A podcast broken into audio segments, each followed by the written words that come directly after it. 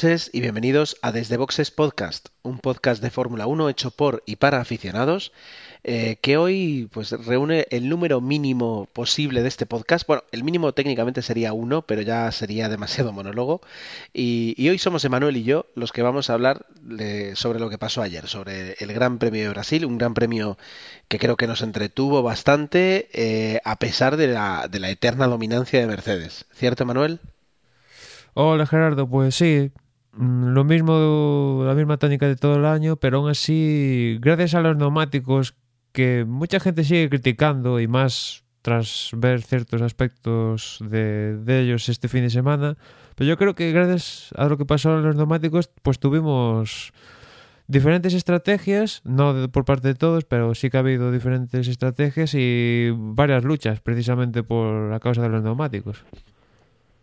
Efectivamente, y además eh, no olvidemos, al menos yo no me olvido, eh, que en la Fórmula 1 perdimos un elemento de juego a la hora de crear estrategias eh, enorme, que era el repostaje. Poco a poco, ¿desde qué año no tenemos repostaje? ¿Desde 2009? No, 2000... Sí, sí, sí, desde el 2009, creo. 2009, ¿verdad? Por ahí. Si no voy mal. Sí, por ahí debe andar, sí. Pues, quiero decir, perdimos ahí un elemento importante y, y yo creo que, que gran parte de la emoción de la Fórmula 1, al menos de los que nos gusta la Fórmula 1, es entender las estrategias y el cómo... no me quiero meter con las motos, pero quiero decir, a diferencia de las motos, que es pues eh, ir constantemente intentando adelantar y llegar primero, pues en este caso hay, hay, hay pilotos que a veces incluso prefieren salir del pit lane o, salir décimos y guardarse un neumático, es decir, toda esa, esa, esa estrategia, que también al fin y al cabo es un juego de ingeniería y de, y de, bueno, de muchísimos factores, pues eh, eh, yo creo que es lo que hace atractivo este deporte y al menos es algo que, que me gusta muchísimo a mí. Perdimos eh, el repostaje, pero hemos ganado los neumáticos en ese aspecto y yo creo que merece la pena. Sí, sin duda. Ahora, buscando el dato, desde el 2010, Gerardo, un año 2010. después de lo que dijimos. 2010. Pero sí, como tú dices, evidentemente se eliminaron los postajes básicamente pues por temas económicos y un poco también de seguridad y, y sí, en ese aspecto perdimos un integrante también importante también en clasificación porque dependiendo del sistema de clasificación que hubiera en la época pues también eh, traía Sí, sus, sí, sí. sus cosas en clasificación y después en carrera, con lo cual, bueno, por un lado se gana, por otra parte se, se pierde, pues, es que al final pues, no sabes cuál es el sistema bueno de todos. Bueno, sea como fuere, y ahora mismo con, con motores que ya no son motores, sino son unidades de potencia, de- debido al alto componente eléctrico que tienen, ¿verdad? De, potencia eléctrica, no creo que volvamos a ver mm, un repostaje en 7 segundos soltando 25 litros por segundo, eh, mientras tenemos ahí baterías a, a 2000 o 5000 voltios, ¿no? No, no, no creo que eso ocurra.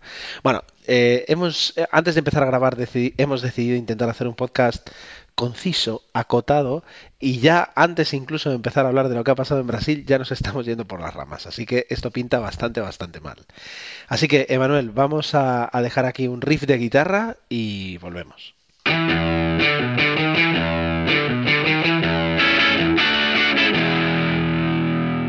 Sería injusto decir que nos repartimos el trabajo Emanuel y yo a medias. Eh, sería tremendamente injusto, pero eh, sí que al menos eh, Manuel puede hablar tranquilamente de la clasificación y yo, que esta vez sí vi la carrera con, con bastante atención, pues podremos hablar un poquito de lo sucedido y de las de los de los highlights, ¿no? De los momentos estelares de, una carrera que, perdón, ya sea por, por eh, como comentábamos en, en la anterior carrera, en el circuito de Estados Unidos, ya sea por lo que es el circuito de Interlagos o, lo que significa el circuito o lo que estamos acostumbrados a ver, a mí me dio la sensación, a pesar, ya digo, de la dominancia de Mercedes, de haber visto un gran premio entretenido. Mm, no sé si es el trazado, si es lo que se estaban jugando. También que aunque dominaron los Mercedes, eh, tuvimos, eh, eh, tuvimos una lucha muy interesante entre los dos, que se lo están jugando todo y al final llegan a la última carrera con, posibilidades ambos. Pero me entretuvo. Ahora, me vuelvo a ir por las ramas y antes de hablar de lo que sucedió el domingo, merecería hablar de lo que sucedió el sábado. Sí, por empezar, si te parece, Gerardo, comentar, bueno, ya comenté en el pretexto lo que pasó en la jornada del viernes. Y el sábado por la mañana, antes de la clasificación, volvió a marcar el mejor tiempo Nico Rosberg, seguido de, Hamilton y Massa y, Bottas, con lo cual veíamos el, el guion a seguir en las últimas carreras. Y lo que destacaba tanto viernes y, sábado en estas sesiones es por un lado que Nico Rosberg dominaba todas las sesiones y por otro que el viernes eh, la primera sesión empezó a haber un poco de graining en los neumáticos, la pista estaba muy verde porque se, pues era un reasfaltado de, de circuito de Interlagos, pero ya al final de la primera sesión y sobre todo en la segunda sesión con más temperatura en pista, ya directamente hubo un blistering brutal en los neumáticos. Y para la gente que no sepa qué es un blistering, pues solo hay que ir ver las imágenes de clasificación, entrenamientos y carrera para ver lo que es un blistering, que es simplemente que hay una, un sobrecalentamiento brutal de los neumáticos y directamente el neumático explota, ¿no? Y, se ha visto, sobre todo en carrera, pues la franja que tenían casi todos los neumáticos de todos los monoplazas que tenían una franja que aquello metía miedo, parecía aquello el cañón del Colorado, ¿no? Porque directamente el neumático, pues eso, en esa franja había un sobrecalentamiento y explotaba. Y esto, al contrario que el graining, que se puede ir limpiando vuelta a vuelta, el blistering una, vez que se desencadena, pues pierde rendimiento de forma exponencial vuelta a vuelta, no hay vuelta de hoja, ¿no? Y esto es lo que le pasaba a casi todos, a unos más que otros, por ejemplo, en, un principio a Mercedes y en especial a Rosberg le pasaba bastante, y a los que le pasaba menos en principio eran Red Bull, que a lo largo de todo el fin de semana parecía que mmm, decidían no ir a marcar un mejor tiempo en clasificación y apostarlo todo por la carrera. Después veremos en carrera que quizás sí que apostaron por más que por su clasificación, por tener unos reclajes más propicios para esos neumáticos en, carrera. En clasificación, pues en la primera tanda se quedaron Maldonado, Pérez, eh, Bernet y, y Grosjean. En la segunda se quedó Dani Kiviat, Adrián Sutil, Hulkeberg y Gutiérrez. Y en la Q3, en la Q3 perdón, décimo fue Kim Raikkonen, noveno Dani Ricciardo. Como digo, aquí los Red Bull, en especial Ricardo, estuvo en, en posiciones retrasadas, quizás por eso que comentaba antes, que pensaban más en carrera que en clasificación como han hecho también, como hicieron en Estados Unidos, en especial Vettel en aquella ocasión. Octavo fue Fernando Alonso, séptimo Kevin Magnussen, sexto Sebastian Vettel, que hizo una buena clasificación teniendo en cuenta que normalmente él suele ganar Ricardo. Quinto fue Jason Button, que también y aquí Button hizo una buena clasificación. Cuarto, Valtteri Bottas. Tercero, Felipe Massa, que parece que en las últimas carreras le ha cogido el tonillo en comparación a, a, Bottas. Segundo, Lewis Hamilton. Y primero, Robert. Aquí comentar que como decía antes, Robert marcó el mejor tiempo en libres 1, 2 y 3 y también en, clasificación y después ganó la carrera. Pero eh, a partir del libres 3, Hamilton ha tenido la ocasión de llevarse la pole y después, como comentaremos, de, de llevarse la victoria. Pero cometió errores que provocaron que por un lado no consiguiera la pole y después, evidentemente, no consiguiera la victoria. Unos errores que después veremos, dependiendo de lo que pase en Abu Dhabi, igual se arrepiente porque tenía, la verdad, tenía bastante por la mano llevarse la pole y igual la película de la carrera hubiera cambiado totalmente, ¿no? Sí, yo creo que mm, ahí ha estado la clave de la carrera, sobre todo en, esa maniobra en la que ha perdido el control del coche y cuando estaba, pues, creo que sí, estaba a tiro de DRS, faltaba, estaba menos de un segundo de Rosberg, eh, ha perdido un momento en un extraño, la verdad, que, que, no sé si ha sido pues un, fallo de frenado o, de neumáticos, qué es lo que ha ocurrido, pero consigue recuperar el control del coche y sin embargo pierde eso, pierde 7 segundos y aunque vuelve a recuperarlos, ya eh, pierde la oportunidad, yo creo, de, de, haber adelantado a Rosberg, lo cual hubiera significado pues más de medio campeonato. Como tú dices, eh, en Abu Dhabi puede que se lamente, puede que no, eh, al menos a nosotros, que conste que yo pues eh, voy a apoyar a los dos, quiero decir, me, da lo mismo quien gane, los dos han hecho una temporada fantástica, eh, pero nos han dejado para última carrera un espectáculo muy entretenido, a diferencia de lo que Vettel nos daba en los últimos años, ¿no? En los que en, en, 2013 y en 2011 pues quedó todo ya decidido carreras antes, aquí, aquí sí que tenemos una oportunidad de ver una última carrera interesante. Sí, y, después hablaremos de las, cábalas, las cábalas, ¿no? Pero quizás también en gran parte a la doble puntuación a Hamilton no le vale con ser séptimo, sexto, no, no, es que para depender únicamente de, sí mismo, únicamente le vale la, la, la, victoria y ser segundo, que viendo cómo va la temporada, pues lo tiene bastante por la mano, pero un error de los que cometió en Brasil en clasificación, carrera o un fallo de fiabilidad y el campeonato a muy buenas, tanto Rosberg como Hamilton, ¿no? Totalmente. después hablaremos de las cábalas y, de la clasificación, nada más que añadir que Kvyat traía una sanción de siete posiciones de Estados Unidos, al igual que, Pérez, que también traía una sanción de, de siete posiciones de, Estados Unidos, con lo cual, pues Pérez que clasificó, que clasificó séptimo, pues de los últimos, y Kvyat que clasificó en principio décimo cuarto, pues iba a salir de los últimos. Y ya nos metemos en carrera, Gerardo, si te parece, y si te parece comentamos un poco los highlights de, sí, la carrera. Nos, falta nos falta Dani, que, ahora mismo por, por, temas también laborales, pues no puede estar aquí con nosotros y, él nos hace siempre sus, sus, crónicas de carrera de forma detallada. Nosotros pues vamos más eso, a, los, a los highlights, a los, a los, a los puntos resumidos, pero que de alguna forma marcan el, el desarrollo de la carrera y permíteme Manuel, recordar que en esta carrera han vuelto a participar 18 coches.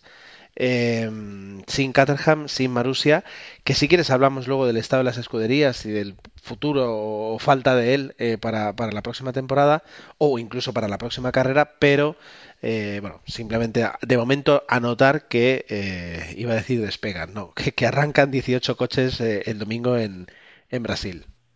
E, e, imagino que tú has tenido la misma eh, impresión que, Estados Unidos, que la carrera fue bastante limpia en el sentido de doblados, etcétera, etcétera.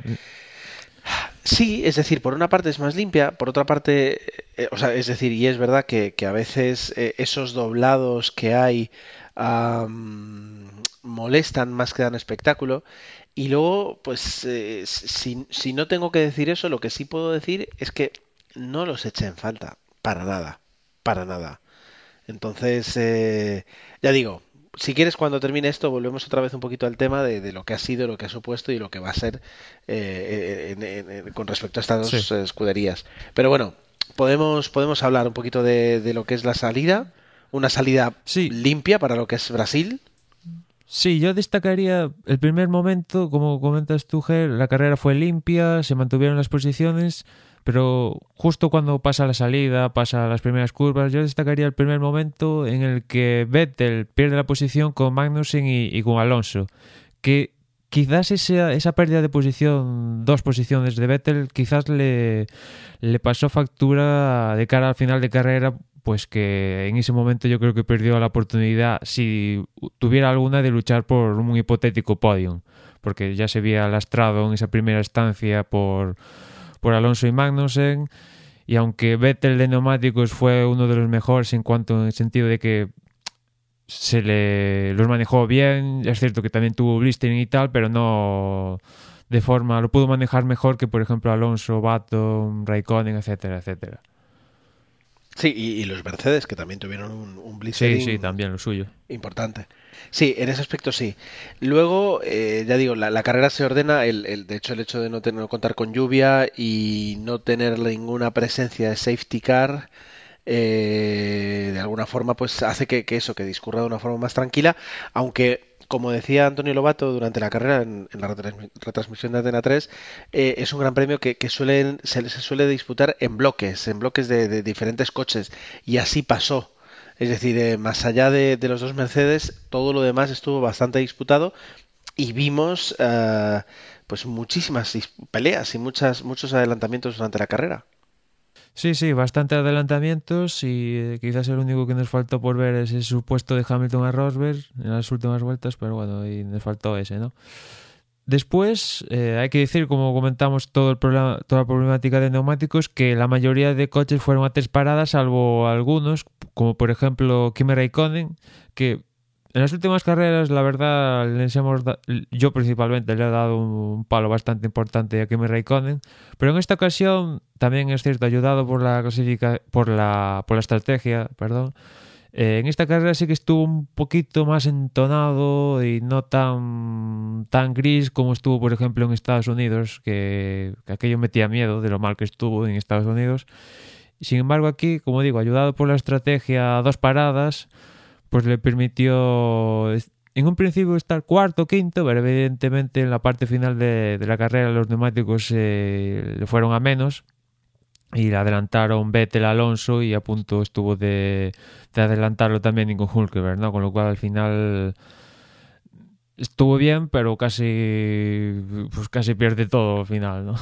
Sí, consiguió un séptimo puesto, eh, sí, meritorio y, yo no sé hasta qué punto, pues, eh, si la, estrategia fue, desde luego no, fue un fracaso porque ya digo, consiguió terminar el séptimo tan solo un puesto detrás de, su compañero. Y eh, dicho sea de paso fue además bonito eh, la lucha que tuvieron en las últimas vueltas, Fernando con unos neumáticos más frescos, eh, atacando a, a, Raikkonen y Raikkonen pues usando todo su arsenal para defenderse, haciéndolo muy bien y ya pues eh, no digo rindiéndose sí pero sí Fernando consiguió adelantarle en, en, las últimas vueltas y, después de muchos intentos. Esa lucha que la hemos visto poco la verdad durante esta temporada porque normalmente Raikkonen está varios puestos por detrás de, Fernando e, esa, esa lucha yo creo que fue una fue, fue de las más interesantes de la carrera. Sí, aquí en Montmeló, recuerdo los últimos, los únicos momentos de lucha entre Raikkonen y Alonso, que, bueno, pues habla de, las caras de cómo ha sido la temporada de, de Raikkonen más que de Alonso, ¿no?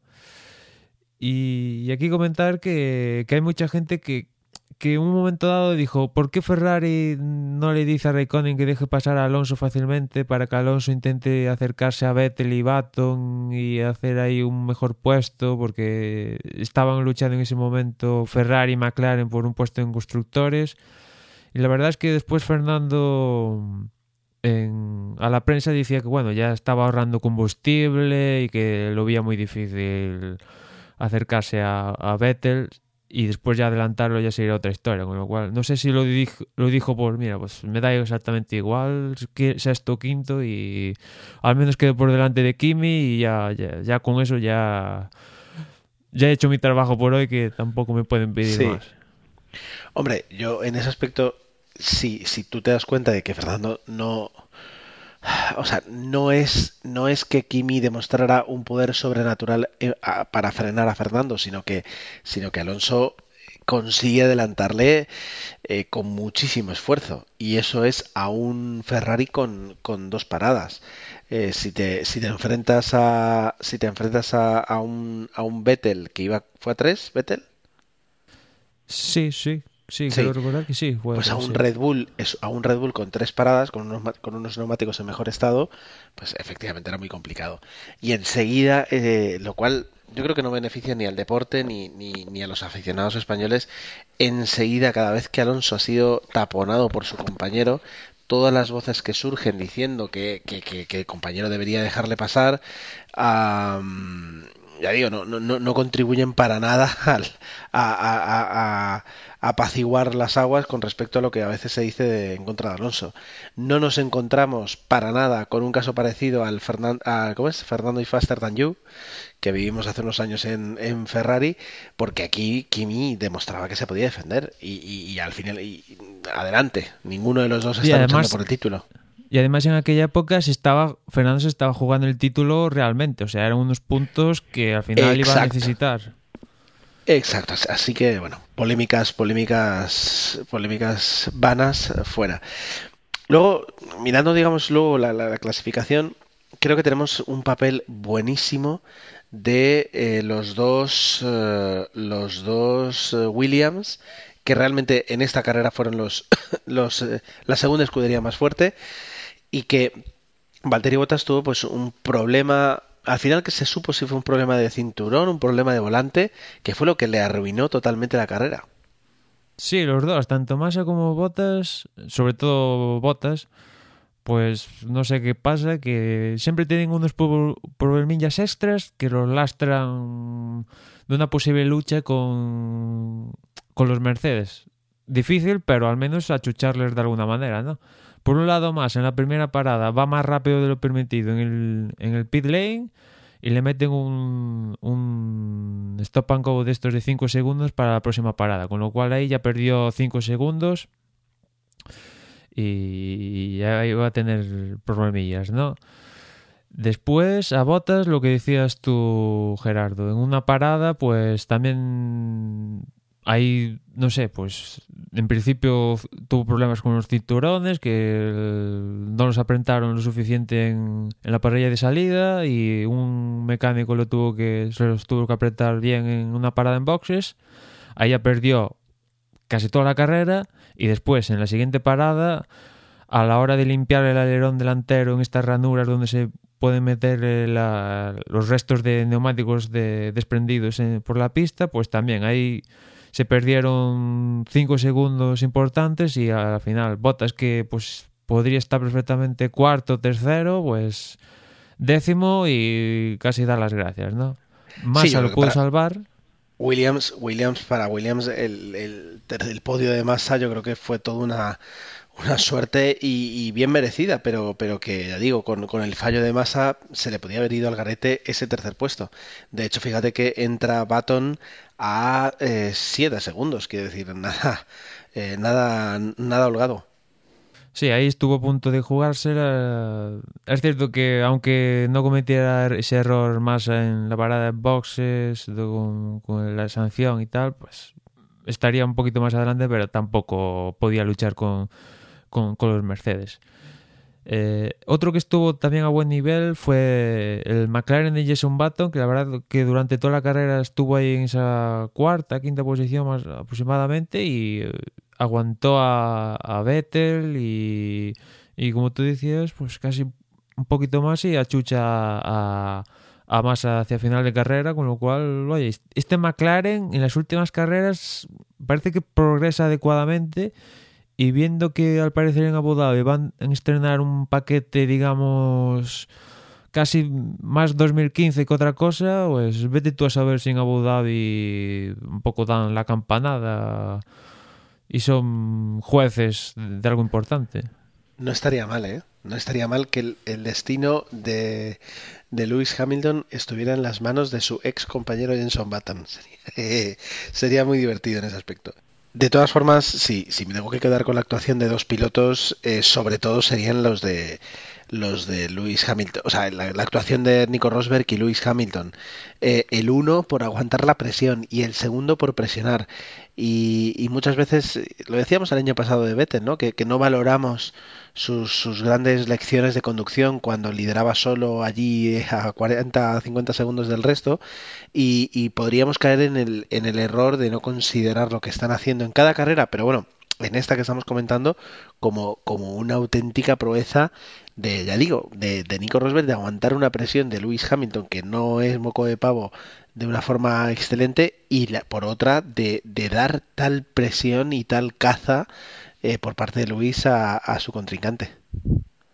Sí, ahí como comentaste tú al principio del podcast, eh, creo que era la última parada, creo que era la última parada, que igual me estoy equivocando si era la segunda, pero creo que era la, última parada, pues eh, Rosberg entra a hacer esa parada y Hamilton en ese momento pues tiene que ir a tope para acortarle diferencias a Rosberg y si puede adelantarlo, pues ya le pasó en los libres eh, y lo que le pasó fue que en una En la cuarta curva bloqueó ruedas traseras, hizo un trompo y se fue a la escapatoria de esa curva y automáticamente pues ahí se le escaparon unos segundos muy, muy preciosos porque en esa vuelta a continuación él entraba a hacer la parada y salía uh, aproximadamente sobre 6-7 segundos detrás de Rosberg. 7 segundos. Segundos que recortó y por ahí decimos que, que, realmente la victoria estuvo en las manos de, Hamilton, de no ser por este error que cuentan y al final pues eh, Hamilton le costó esta victoria. Es cierto que tuvo la posibilidad de al menos intentarlo en las últimas vueltas, pero no sé tú Gerardo si crees que, que igual no, no, tuvo la oportunidad 100% para arriesgarse o es que decidió no arriesgarse y mira, firmo un segundo y mejor que igual me la juego y, y pincho una rueda o es que el alerón o algo así. Es que decir, quiero decir, me preguntas eso de, del piloto del piloto más complicado de responder porque uh, de cualquier otro te diría que sí, que, que, que calculó, que dijo no merece la pena, no tal pero de Lewis Hamilton hasta qué punto ha hasta qué punto ha madurado hasta qué punto se ha vuelto más calculador o, simplemente no, no vio el hueco y si lo llega a ver vamos sin pensárselo no lo sé no lo sé. Eh, al fin y al cabo también por otra parte el, el, estos lo que comentábamos estos puntos que no consiguió al adelantar a, a, Rosberg son los que le dejan de no digo garantizar pero dejan de proporcionarle un, un segundo puesto más que eh, más que suficiente para la próxima carrera, es decir, eh, en ese aspecto. Sí, pues no, nunca lo sabremos, la verdad. Ahí, si, Rosberg, si Hamilton pudo o no pudo, si decidió no arriesgar y tal.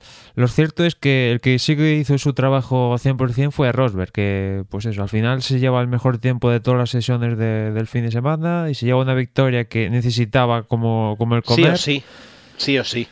Sí o sí, y consiguió y al menos eh, con esta victoria Rosberg consigue que Hamilton mm, tenga que darlo al 100% en Abu Dhabi para conseguir el título, porque si Hamilton logra esta victoria en Brasil, pues mmm, al menos podría conseguir, se podría relajar hasta cierto límite, ¿no? Sin embargo aquí, pues tanto en clasificación como en carrera van a tener que darlo al 100%, teniendo en cuenta que tienen cierto margen de superioridad con el monoplaza, que con eso cuentan y y da cierto cierto alivio, ¿no? ¿no? Como otras épocas con pues con Fernando o incluso con Vettel, ¿no? Otras temporadas que que igual se te colaban varios pilotos en clasificación y después en carrera vete tú a saber cómo se daría sí. la carrera. Aquí sí, en sí, este caso, pues lo tiene bastante claro para monopolizar una primera fila y después en carrera, pues para hacer otro doblete, ¿no? Y, y en esa estamos. Por eso Rosberg decía a final de carrera de que que él hizo su trabajo en Brasil y que pretende hacer lo mismo en, en Abu Dhabi, pero si él gana y Hamilton es segundo, no le vale de nada, que él necesita una ayuda de algún tipo, ya sea divina, de algún piloto, que le falla la fiabilidad a Hamilton, necesita algo porque a, a Rosberg con ser primero no le vale. Necesita no. que, que, que Hamilton al menos sea tercero para conseguir un título. Lo que necesita es que se le metan en medio eh, Williams y McLaren. Porque claro, ahí se puede forzar la posibilidad. Hablaremos. Etcétera, etcétera. Porque, Gerardo, en, las, en, la última carrera de, del campeonato y si se disputa un título, estamos acostumbrados a ver a, a los pilotos decir, yo no me meto este, en este lío y que que los que estén luchando por el título se partan los que se tengan que partir entre ellos. Y después tenemos otra vertiente de pilotos que dicen te voy a amargar la existencia y te voy a fastidiar el, el campeonato. Como le pasó hace años a Fernando con Petrov en Abu Dhabi, ¿no? Sí. Se puede dar esta, esta vertiente, se puede dar esta vertiente, pero claro, por ejemplo, cuando pasó con Fernando, el Ferrari tampoco iba sobrado. Y en cambio aquí el Mercedes sí que iba sobrados.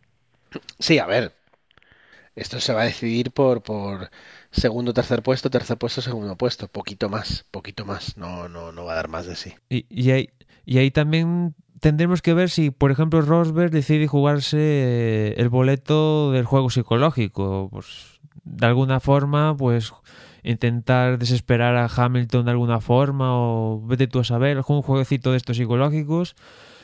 Eh, faltan dos semanas para esa carrera y vete tú a saber. Oye, Sí. pues, si saca de quicio a Hamilton en un momento dado, pues ya ha cometido un error en Brasil. ¿Quién no te dice que puede acumular otro error, ya sea en clasificación o en, en Brasil? Que, que toca un botón erróneo, como le pasó hace años en, en Brasil cuando estaba en McLaren y que casi le cuesta eh, el, el título, o vete tú a saber, ¿no? O sea.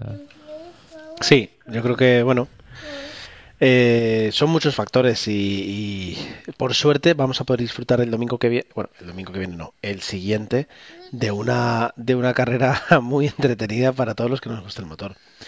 No sé si tienes algo más que comentar o si quieres ya podemos pasar a lo que ha sido la clasificación.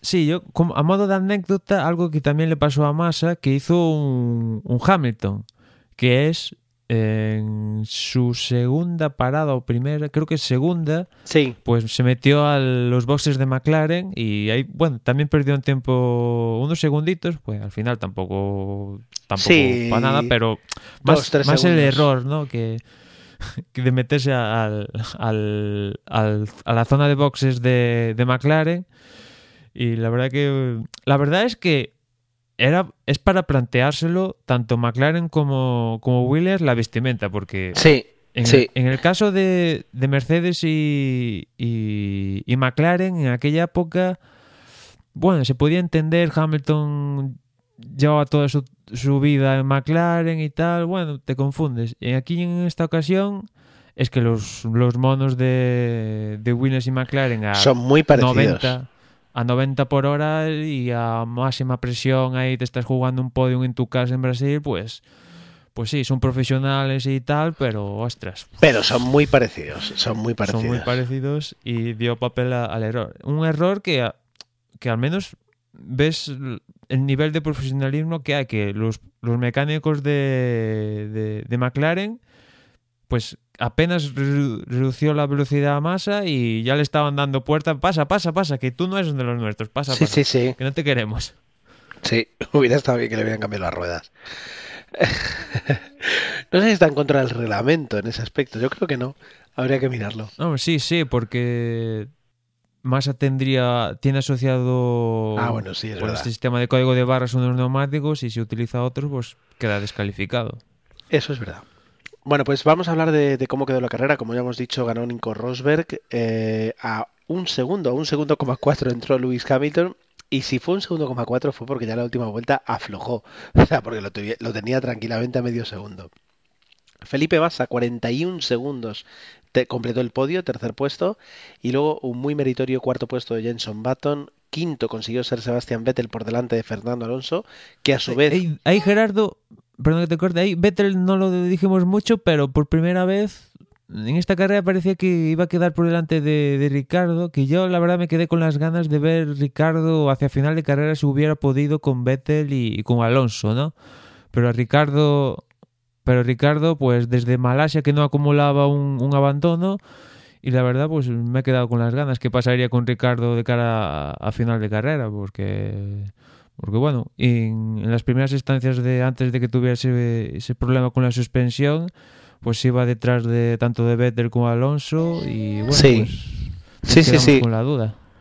Nos quedaremos con la duda, eh, pero bueno, a total, a Vettel lo que le importa, ¿no? Es decir, un, un poco ya es su, su última carrera con Red Bull y parece mentira que lo, que lo vaya a decir así. Eh, bueno, ya decíamos, quinto Red Bull por delante de Fernando, Fernando a su vez por delante de Raikkonen, Septi, que fue séptimo, octavo Nico Hulkenberg, que ya digo, como, como estarías orgulloso de él, ¿no? Está- puedes estar orgulloso de él, eh, Emma, porque está ahí con, con su Force India haciendo sus puntitos, octavo. Ah, noveno Kevin Magnussen, que yo creo que confirma ¿no? el, el buen marchar de, de McLaren.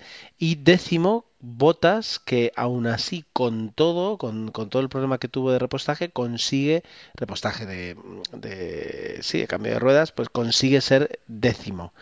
Eh, ya luego fuera de los puntos quedaron Daniel eh, Pastor Maldonado, Jean-Éric Vergne, eh, Esteban Gutiérrez, Sergio Pérez y Adrián Sutil. Se quedaron fuera de la carrera Romain Grosjean y eh, Daniel Ricciardo, como comentabas. Por, por cierto, come- comentar que, no lo dijimos, pero Sutil no, no pudo ni arrancar desde la parrilla de salida, debió tener algún tipo de problema y tuvo que arrancar de- desde el pit lane. Y ya la, clasi- ya la clasificación de pilotos y constructores, pues primero va Hamilton con 334 puntos, Nico Rosberg 317, Dani Ricciardo tercero con 214 y aquí viene una posición bastante interesante. Cuarto Vettel con 159, quinto Fernando Alonso 157, sexto Bottas con 156.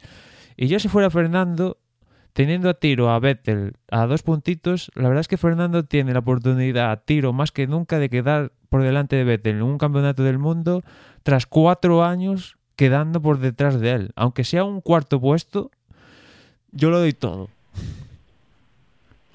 Interesante, no lo había visto así y es verdad. Eh, yo creo que, que- te digo que, que no nos podemos que- perder la próxima carrera para nada. El campeonato de constructores está más que decidido para Mercedes, pero todavía hay lucha. A ver, voy a mirar a ver cómo quedaron. Todavía pues hay sí que hay- lucha.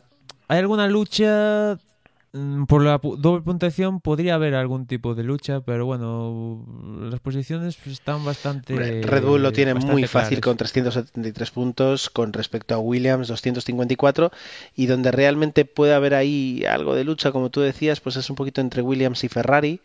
Eh, 210 puntos para, para Ferrari, 254 para Williams. Bueno, si Raikkonen y Fernando quedaran terceros, cuartos, quintos y ninguno de los dos Williams puntuaran, pero es complicado. Yo creo que está bastante más decidido. Quinto va a ser McLaren con 161, sexto Force India, ya digo, muy buena temporada para Force India, 127, Toro Rosso Renault eh, 30, Lotus eh, 10 y Marussia 2 puntos, aunque no va a puntuar, y, y Sauber 0, además de, de Caterham.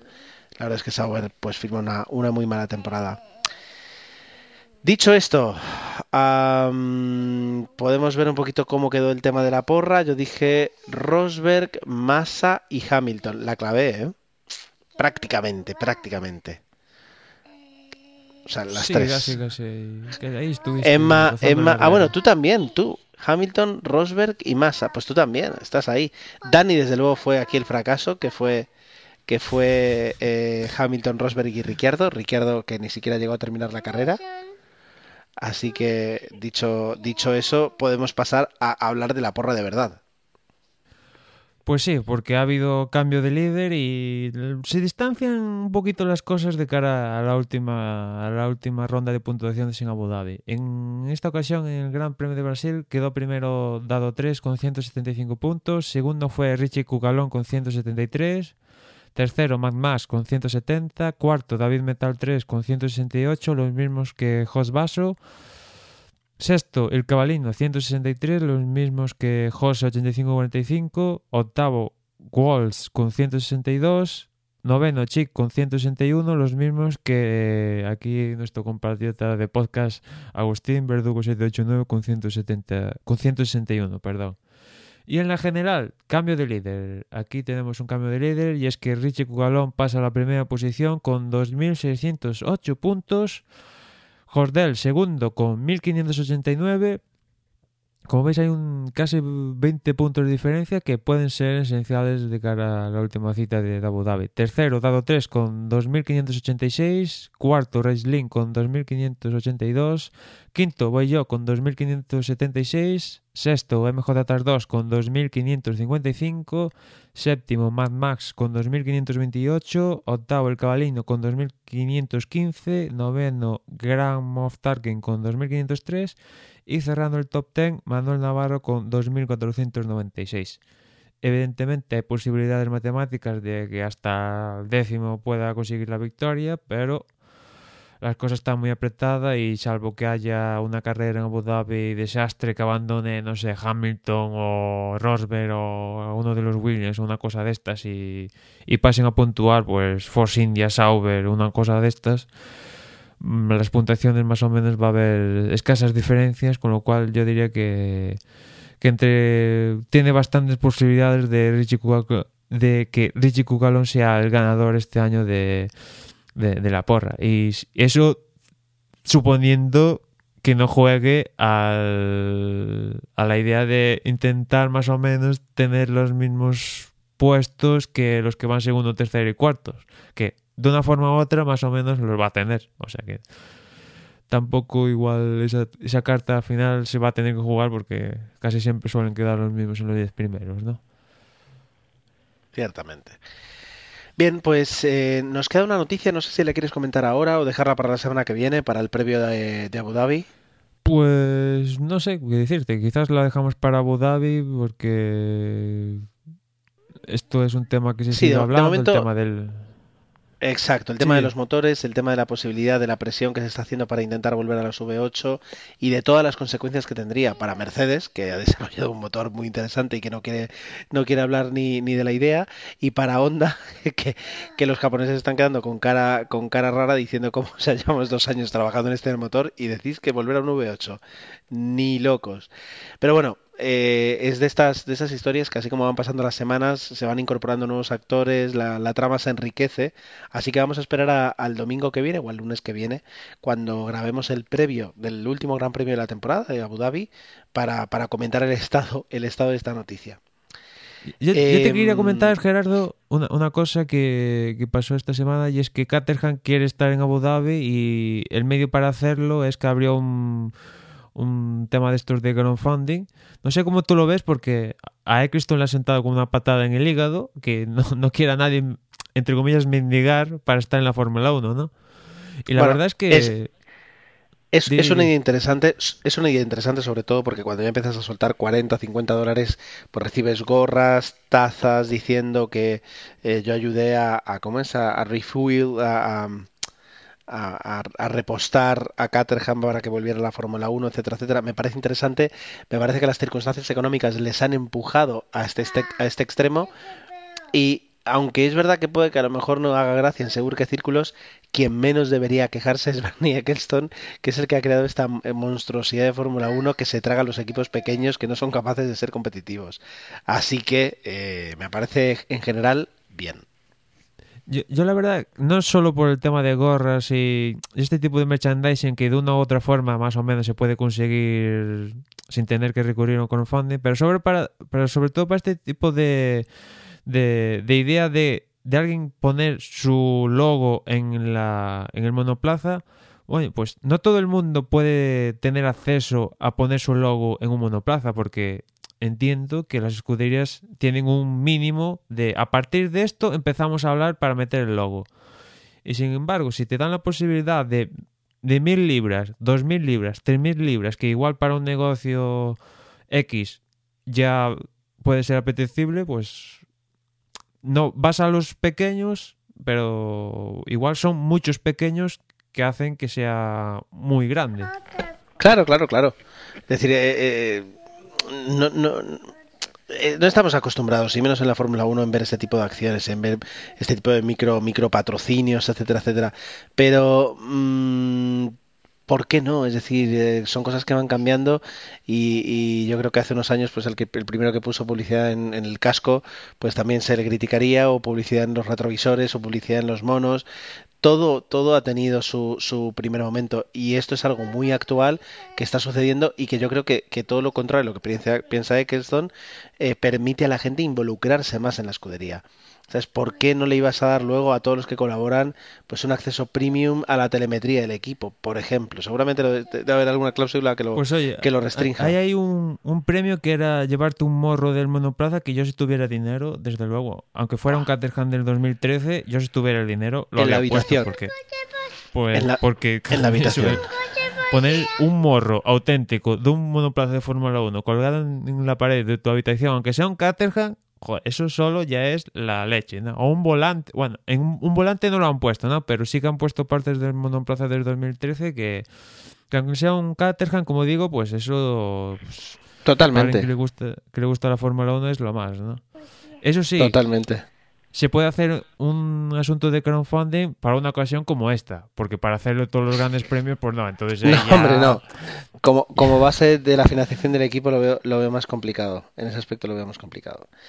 Pero bueno, mira, ya, ya hemos comentado aquí un par de, un par de noticias y, y ahora sí, ahora sí vamos a dar un poquito el- la salida, recordando que dentro de una semana pues grabaremos, no sabemos si seremos dos, tres, cuatro, eh, sea lo que sea, haremos, haremos todo lo posible para estar aquí. Y mientras tanto, nos tenéis eh, por todo. Nos tenéis en Facebook, nos tenéis en Google, nos tenéis en Twitter y nos tenéis por correo. Por correo está la dirección desde boxespodcast.gmail.com y, por supuesto, en el blog desde box.es. Yo me despido y hasta la semana que viene. Y yo recuerdo que, hagáis la porra en desdebox.es y que ahí también podéis encontrar el enlace directo para descargarse la aplicación del Google Play. Y nada, que os acordéis de la porra, tenéis ahí, como dice Gerardo, todos los medios sociales, mail, etcétera, y si nos queréis comentar algo, pues, pues hacerlo. Y por mi parte, nada más. Como veis, eh, las nuevas generaciones de Desde Boxes eh, ya van viento en popa y pronto estarán aquí en el podcast. Por mi parte, nada más y ya nos escuchamos en, en la próxima carrera.